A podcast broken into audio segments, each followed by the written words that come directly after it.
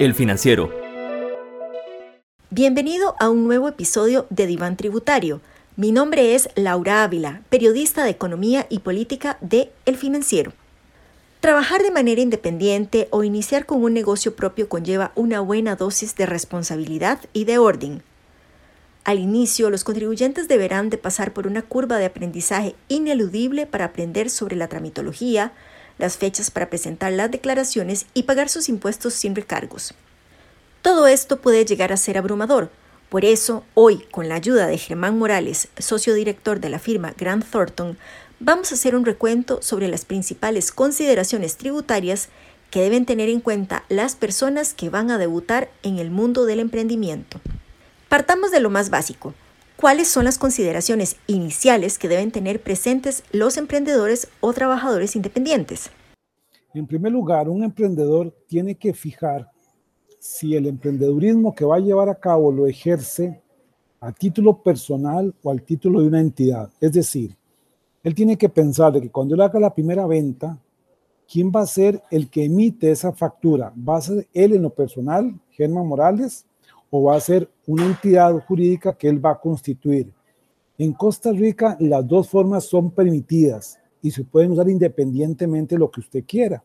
Cuando yo la realizo a nombre personal, simplemente va a ser mi nombre y el número de cédula el que me identifica como el negocio de Germán Morales Cédula Tal. Y si yo quiero ser una entidad, tengo que entonces hoy todavía en Costa Rica buscar un abogado que me constituya una entidad jurídica conocidos normalmente como sociedades anónimas y esa sociedad anónima me la consigue un abogado en dos, tres días y yo tengo que dar un nombre. Se va a llamar Los Patitos SA y entonces con esa sociedad, que es una entidad jurídica, son la que yo realizo la actividad. Esto es importante porque esto usted empieza a generar historial como negocio.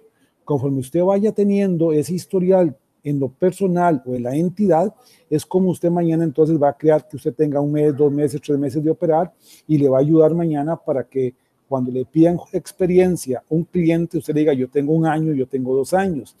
Entonces es una decisión muy importante para lograr ir acumulando esa experiencia mañana. Incluso si usted quiere en el futuro participar en compras del Estado como proveedor, es importante que tenga unos años mínimos para operar. Entonces es mejor decidir desde el día uno cuál es la forma en que voy a trabajar a título personal o a nombre de una entidad. Los dos pueden hacerse Solo tome en cuenta que si hace con una entidad, tiene que ir donde un abogado y tiene un costo de formalización al inicio. En este contexto, el emprendedor debe tener en consideración que necesitará la aprobación de varias instituciones para poder operar de manera legal. Después de esto, tiene que cumplir varios deberes de forma que son regulados por entidades públicas. Hay tres tipos de entidades públicas donde yo tengo que tener autorización para operar cuando tengo un emprendedurismo. Tengo que ir a cumplir normas de Hacienda, normas del Ministerio de Salud y normas de la municipalidad del cantón donde voy a ubicar la dirección. Estas tres entidades me van a permitir a mí cumplir con ellos unos formalismos para poder ejercer oficialmente la actividad que voy a ejercer, Laura. En el caso de Hacienda, tenemos que tener claro que es la que genera mayor complicación porque es la más problemática. Entonces voy a empezar por eso con lo que es el Ministerio de Salud. Cuando yo voy a operar y voy a tener empleados, yo necesito que el Ministerio de Salud me autorice el establecimiento, la oficina, la bodega o el local donde yo voy a ejercer la actividad. Y me va a pedir los conceptos básicos de que tenga puerta salida, entrada, o alguna puertita de emergencia, que haya escaleras, que tenga entonces rampas. Todo ese tipo de cosas es lo que me pide el Ministerio de Salud, donde va a haber una inspección para establecer que yo en este localito de 10 metros, de 200 metros, tengo los requisitos mínimos de la ley para que el Ministerio de Salud vea que no estoy afectando a las personas que vayan a estar ahí, ya sea colaboradores, empleados o clientes o proveedores que lleguen. Se llama permiso del Ministerio de Salud. El segundo son las municipalidades. Eso es para el permiso de patente municipal. Eso es para lograr que usted tenga el derecho a poner su nombre, un rótulo, entonces, si usted no tiene este permiso municipal, usted no puede ejercer la actividad del comercio oficialmente. Usted no puede abrir una, un garaje y poner el negocio si no tiene el permiso del Ministerio de Salud para ejercer, de, perdón, de, de la municipalidad para tener la patente. Entonces, esto es una patente municipal donde le dice usted puede ejercer para una panadería, usted puede ejercer para una librería, usted puede ejercer para una verdulería. Entonces, estos son requisitos básicos. La autorización más sofisticada o compleja será la del Ministerio de Hacienda. Con esta institución, el emprendedor tendrá dos tipos de obligaciones, las formales y las de pago.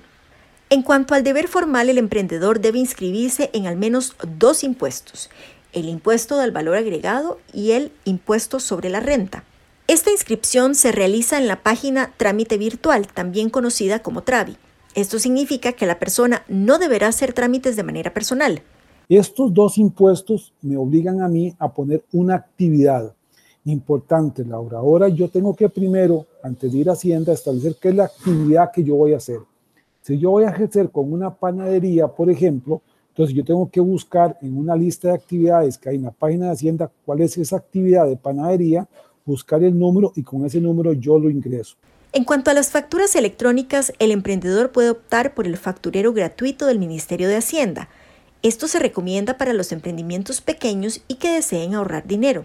La otra opción es comprar un servicio de facturación electrónica.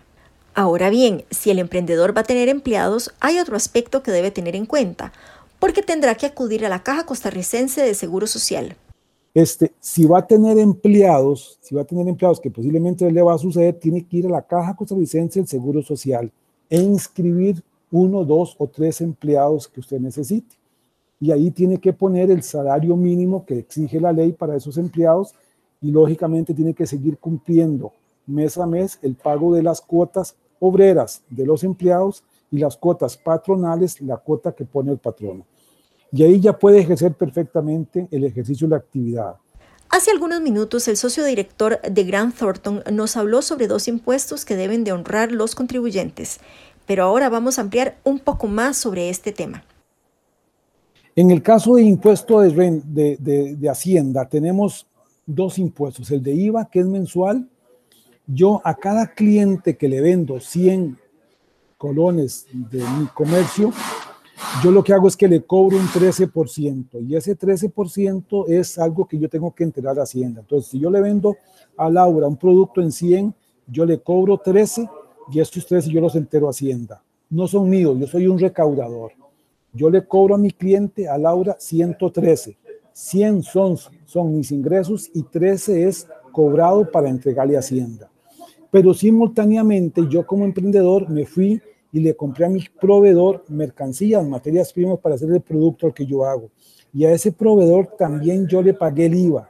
Entonces la diferencia es que yo Hacienda hago, señores de Hacienda, yo en mis ventas le recuperé de mi cliente 13 y de mi proveedor yo le pagué 10, así que yo a usted solo le devuelvo la diferencia que son 3. Esa es la forma en que opera Hacienda, de tal forma que el IVA es un sistema, se llama impuesto al valor agregado, porque la diferencia entre el IVA cobrado en las ventas menos el IVA pagado en las compras.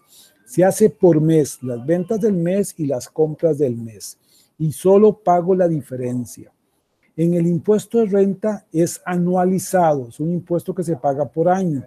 Yo agarro, tomo las ventas y las compras de enero a diciembre, las acumulo y calculo la utilidad neta, es decir, los ingresos totales menos los costos y gastos totales, me da la utilidad neta, y la multiplico por la escala progresiva que me permite la norma. Recordemos que hay un régimen simplificado para estos impuestos que tiene las tarifas menores del 10%. Hay 10, 5, 15 y 20, dependiendo el nivel de ventas y el nivel de utilidad. En ningún caso las ventas anuales pueden ser mayores a 109 millones. Si son menores a 109, yo entro en este régimen preferencial y por lo tanto puedo calcular tasas de impuestos de 10, 15 y 20. Si mis ventas anuales son más de 109, toda la utilidad neta que me dé le aplico el 30%. En el caso del impuesto de renta, Laura, tengo que hacer adelantos de impuestos. Es decir, dado que el impuesto se paga eh, a los dos meses, 15 días del mes siguiente, es decir, si yo estoy en el mes 21 ahorita, empecé el periodo fiscal el primero de enero y termina el 31 de diciembre, yo pago el impuesto de renta los 15 días siguientes, es decir, del primero de enero 22 al 15 de marzo 22. No obstante, Hacienda me exige hacer pagos parciales, que tengo que hacerlos al 30 de junio, al 30 de septiembre y al 31 de diciembre. Esos son tres pagos adelantados que yo hago a Hacienda para adelantarle a Hacienda el 75% del impuesto que le voy a pagar en enero. Y entonces hay una fórmula para establecer ese 75% que prácticamente es calcular un promedio simple de los impuestos de los últimos tres años multiplicado por el 75% dividido entre tres y eso me da el pago parcial que tenía que hacer 30 de junio, 30 de septiembre y 31 de diciembre. Esta forma de pagos especiales hace que usted los reste al final. Entonces, al final en el mes de enero, cuando le toca pagar el impuesto total, dice, tengo que pagar 100 menos 75 que pagué, solo paga la diferencia. Es decir, que el adelanto de impuestos se resta al final como un crédito, como una disminución al impuesto que usted paga al final. Muchas gracias por acompañarme en esta edición de Diván Tributario. Le acompañó Laura Ávila, periodista del Financiero. Hasta la próxima. El Financiero, las noticias de negocios, finanzas y política de Costa Rica y el mundo.